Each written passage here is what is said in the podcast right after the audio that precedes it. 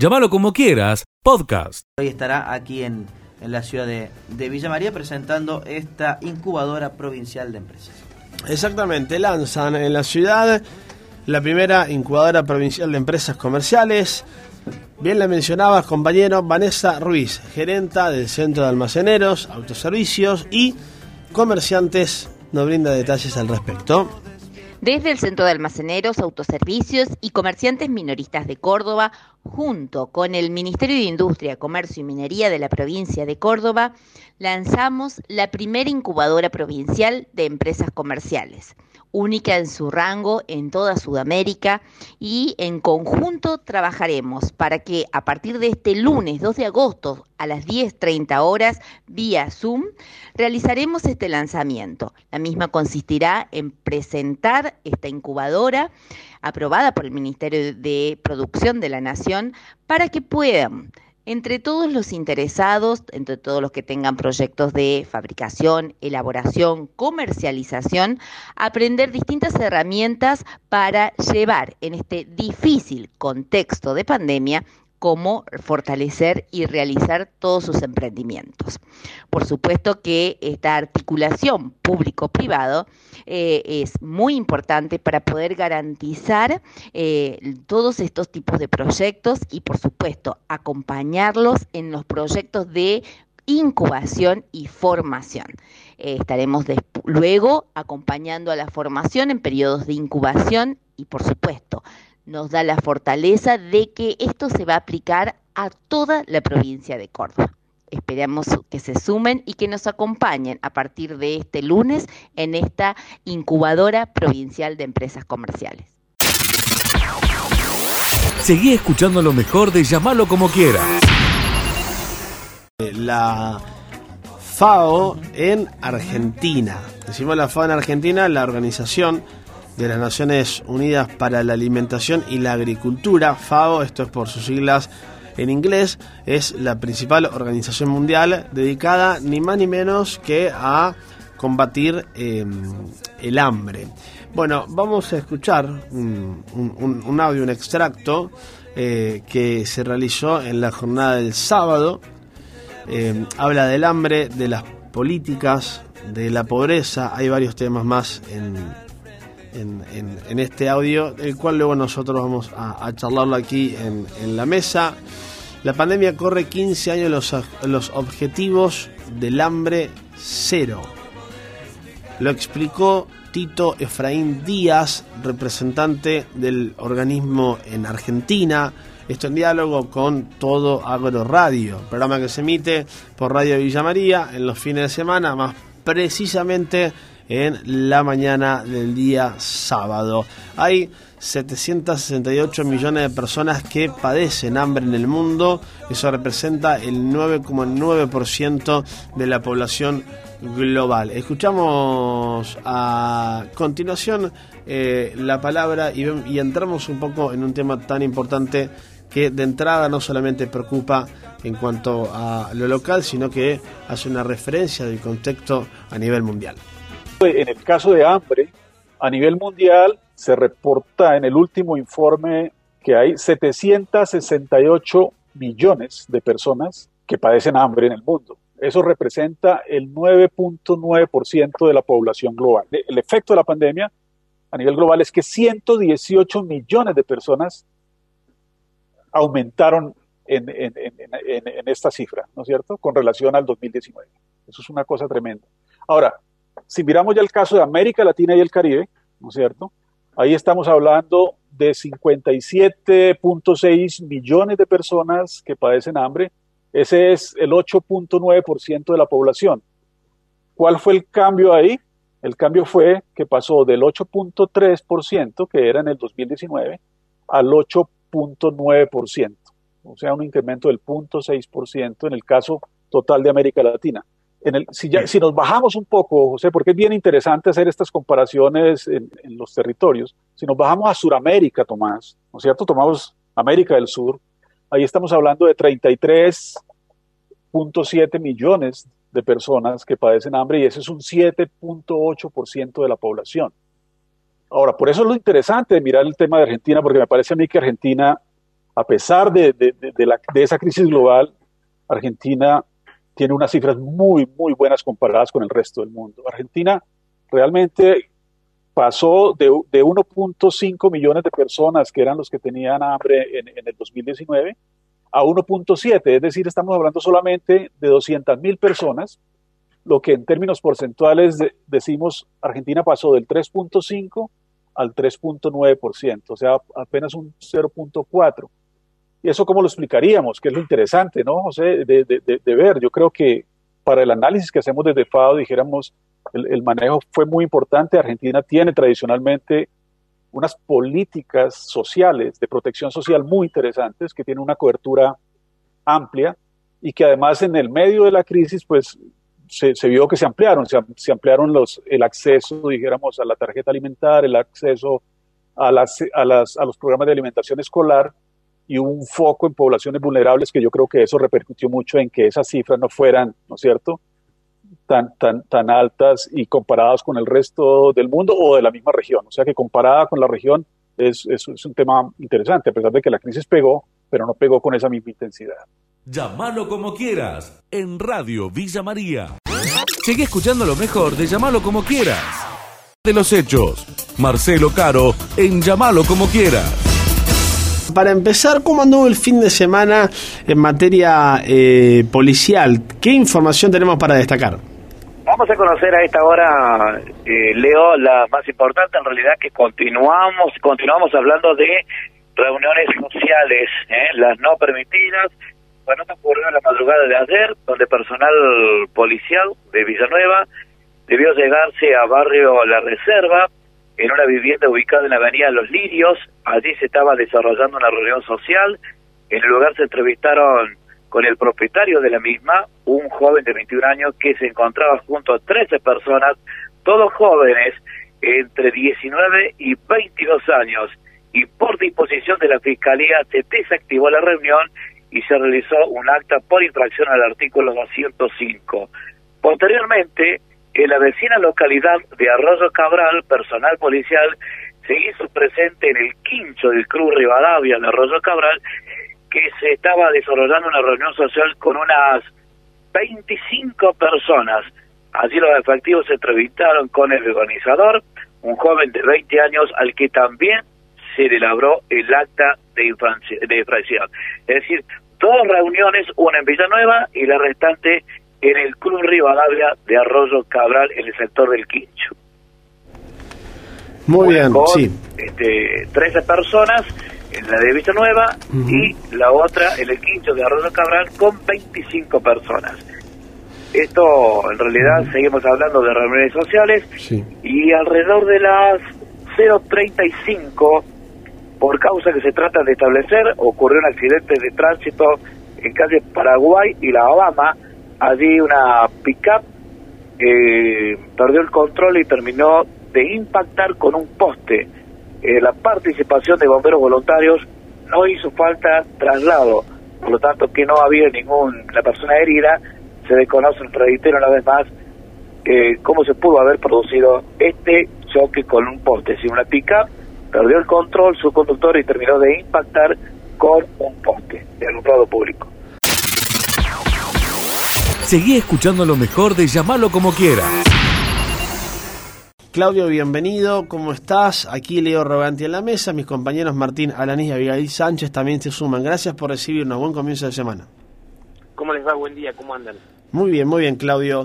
Bueno, a ver, qué cóctel bastante eh, interesante, ¿no? Para, para un atleta, para un deportista este de, la salud mental, de la presión que, reciben eh, las personas que por ahí no contribuyen a, una buena estadía dentro de la preparación de un partido, si hablamos de fútbol, dentro de la preparación de, un atleta para un juego olímpico. ¿Cómo uno puede hacer, Claudio, para tratar de que todos estos eh, indicadores de, de odio, de presión y demás no lleguen a niveles en donde puedan perjudicarnos deportivamente y mentalmente. Que, mm, vos sabés que trabajo todos los días con esto, ¿no? Pero escuchándote no deja de, de, generarme escosores. escuchar de ver cómo, cómo neutralizar las emociones de un deportista ante una mirada tan agresiva, tan hostil del medio, ¿no? Que mm, en lugar de poder prepararlos para que para que puedan elongar mejor o para que puedan tener más resistencia y demás, tenemos que prepararlos en un contexto tan tan difícil para que soporten críticas eh, injustificadas, innecesarias, de gente que no son especialistas. Eh, entonces lo hace, lo transforma esto al deporte de alto rendimiento en, un trabajo de alto riesgo, ¿no? Últimamente, eh, antes nosotros siempre solíamos decir en, tono de broma que, que si un hijo nuestro nos decía que quería ser árbitro, nosotros le decíamos que se dedique a otra cosa porque se iba a, a ganar muchos insultos y malos tratos. Bueno, ahora parece que no es solo para los árbitros, que son los que imparten justicia, sino para los deportistas cuando no consiguen el éxito, ¿no? Estamos tan enfermos de exitismo que no somos fanáticos de, algunos deportes, ¿sí? Pero si ese deporte está cerca del éxito, nos, nos apropiamos del deporte y si el deportista no le va bien, porque en la carrera del deporte es aprender mucho más aprender a perder que a ganar, lo criticamos, lo maltratamos y bueno, eh, tenemos que enseñarle, contestando puntualmente a lo que me decía, tenemos que enseñarle al deportista que, que estas son las características de la carrera que emprenden, ¿sí? Mucha desconsideración, mucho oportunismo y, que sin embargo tienen que prepararse para rendir de la mejor manera. Una edad todavía muy temprana donde las emociones son muy frágiles, ¿no? Claudio, ¿y cuáles son esas herramientas para manejar la presión en los deportistas de alto rendimiento? Bueno, esencialmente enfocarse en el rendimiento, hacer que no que no te afecte ni el resultado ni el efecto de audiencia. El efecto de audiencia y la expectativa de logro son los dos factores técnicos que hacen que el deporte sea distinto a cualquier actividad. Eh, ustedes vuelven a su casa y sus familias le preguntan cómo le fue, cómo te fue en el trabajo hoy. El deportista llega a su casa y su familia ya sabe cómo le fue, ya saben qué acertó, en qué se equivocó y tiene miles de comentarios. Eso por un lado. Y por otro lado, ustedes o yo somos buenos profesionales, pero no tenemos un ranking todo el tiempo. Los deportistas tienen un ranking todo el tiempo. Si entraron a la final, no entraron a la final, son el 23, el 1200, y, y todas esas características particulares hacen que el deportista se desenfoque. Los deportistas son deportistas de alto rendimiento, no de alto resultado. Por eso nosotros trabajamos todo el tiempo para que piensen solo en rendimiento. Lo que pasa es que a veces es tan, tan fuerte la oleada de comentarios y el efecto de la audiencia, de la gente que se suma, más en este, en este evento, donde uno se imagina que se van a sumar para apoyar, y bueno, a veces no sale tan así.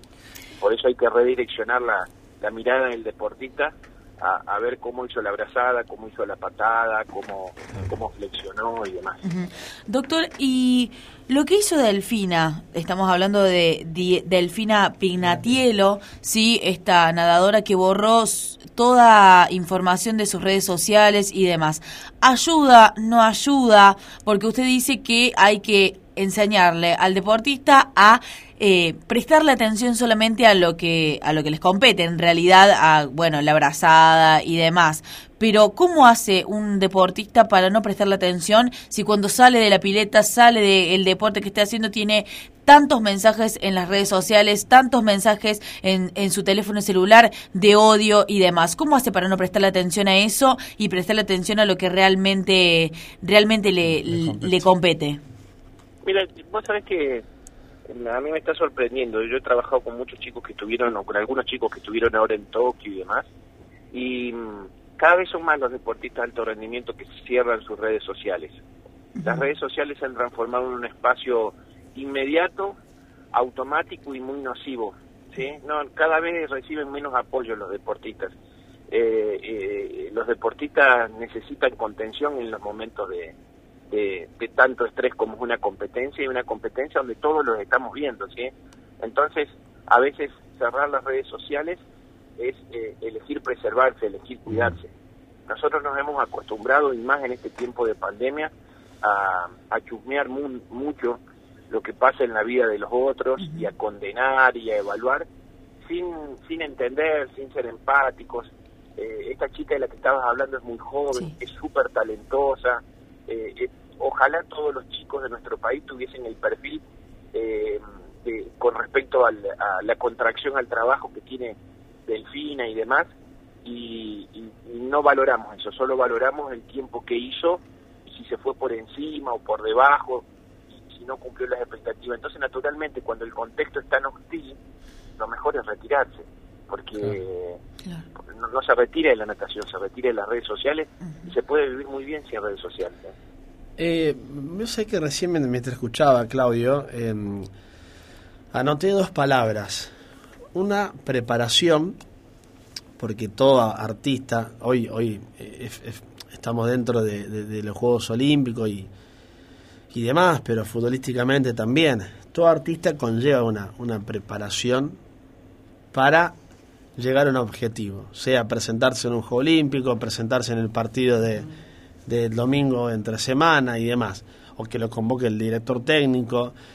Eh, pero a su vez también, automáticamente, Claudio, ah, se me vino instantáneamente a la cabeza la palabra permanencia, ¿no? Y, y es como un juego de palabras esto, ¿no? La preparación que debe tener un deportista y la permanencia. La permanencia, Claudio, es el, el, el, lugar donde en un cierto punto se, se quedan, digo, por el trabajo, por, por la competencia diaria, semanalmente.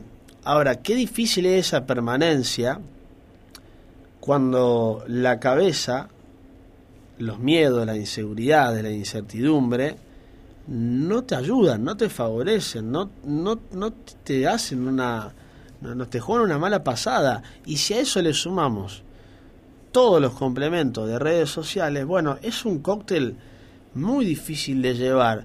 El deportista, ¿a quién acude?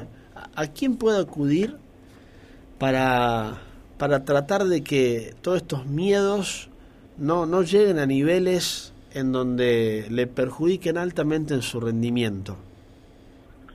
Bueno, afortunadamente las ciencias aplicadas cada vez tienen más espacio, desde la psicología, también hay gente que trabaja desde el coaching, eh, hay gente que a lo mejor lo hace con, con, contención afectiva, algunos recurrirán, no sé, a lo mejor para, para sentirse mejor a alguna charla con alguien más espiritual, digamos.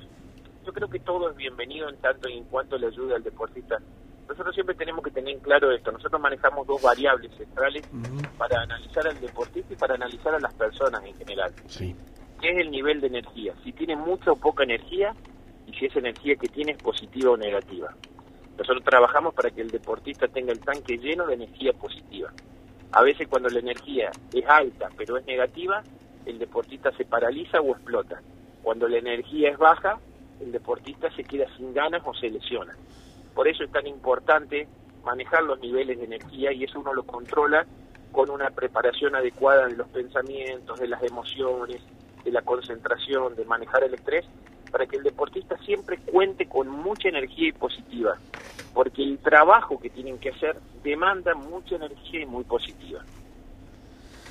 Bien, Claudio, y por último, para agradecerte el tiempo, es un tema que es muy amplio ¿no? para, para desarrollar. Eh, todas las personas están eh, capacitadas para, para ser, en este caso, deportista de alto rendimiento. Digo, muchas veces uno escucha, eh, era un gran deportista, pero bueno, no tuvo conducta. Por ejemplo, aprovecho que te tengo y en el fútbol eh, se, se da mucho. Hay personas que por ahí eh, tienen una condición física, sea el deporte que sea, y si lo volcamos al mundo del fútbol, bueno, tiene una condición física, pero que después Em, mentalmente la conducta no es la ideal, por eso a lo mejor no llega a, lograr objetivos que pudiese haber logrado si hubiese tenido una conducta mucho más sana?